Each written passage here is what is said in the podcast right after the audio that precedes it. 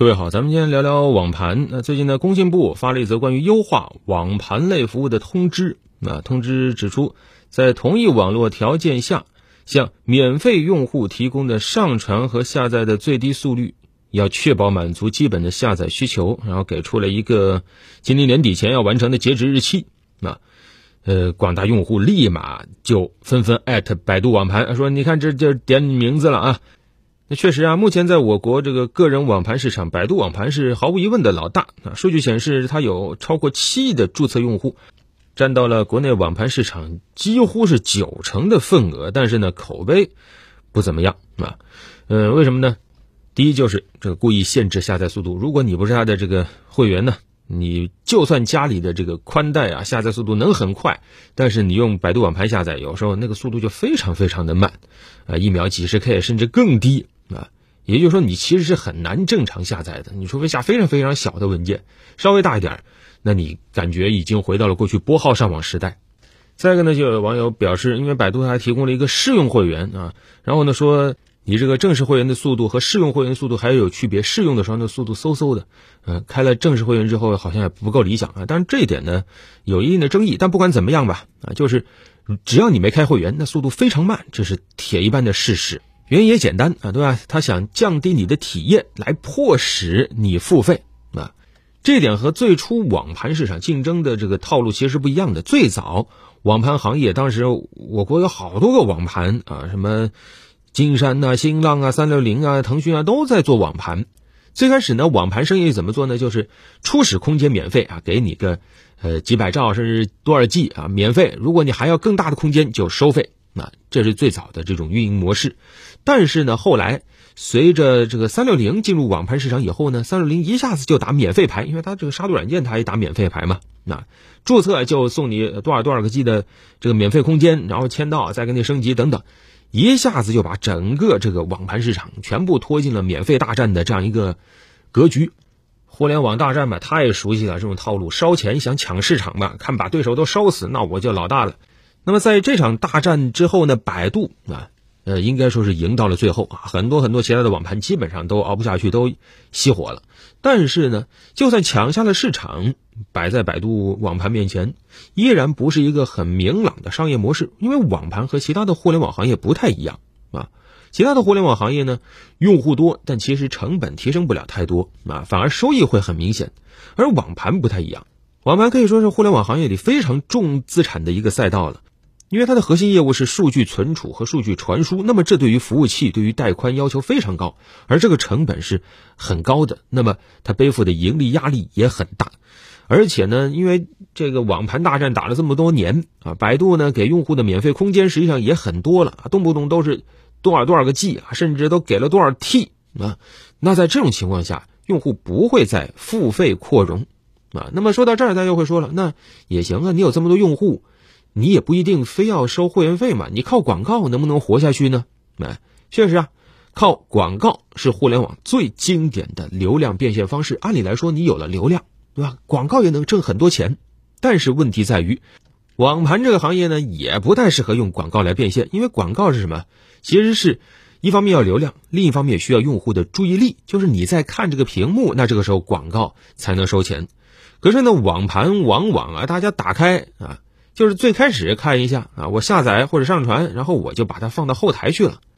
漫长的传输过程，用户基本上是不会看它的。那在这个时候，谁会给这种产业投广告呢？所以在这种情况下，百度网盘嗯，它也头疼。哎，卖存储空间收不了钱啊，靠广告也挣不了多少钱，那怎么办？最后他想到了卖速度。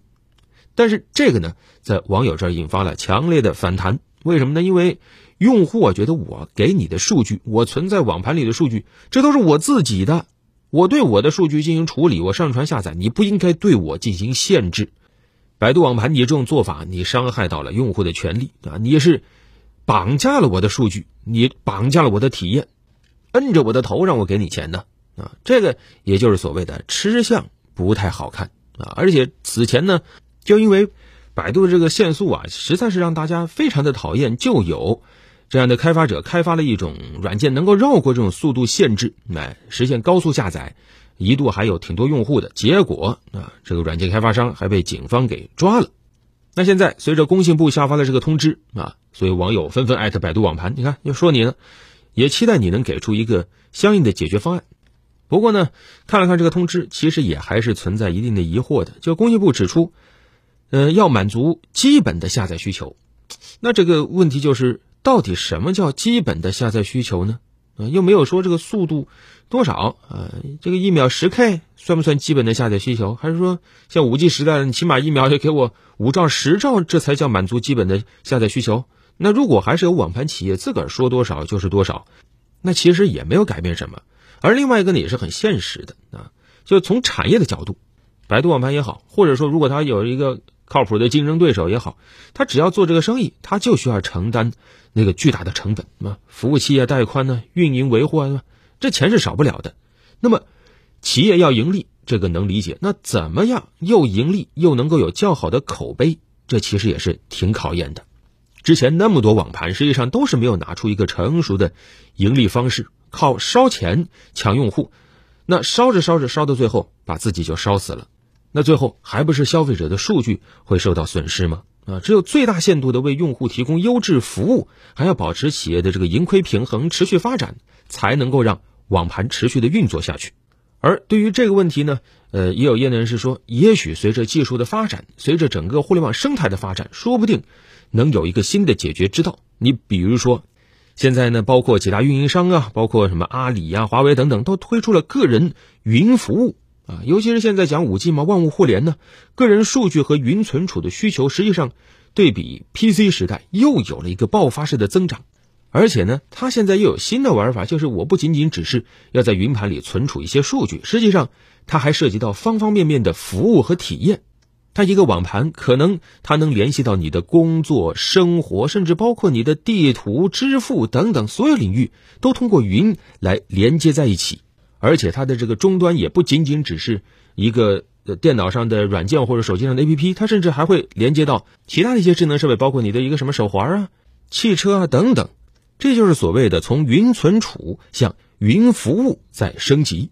也就是说，我不仅仅只是把我的数据存在云上面啊，而是我还要去利用它、使用它啊，甚至是享受数据的服务。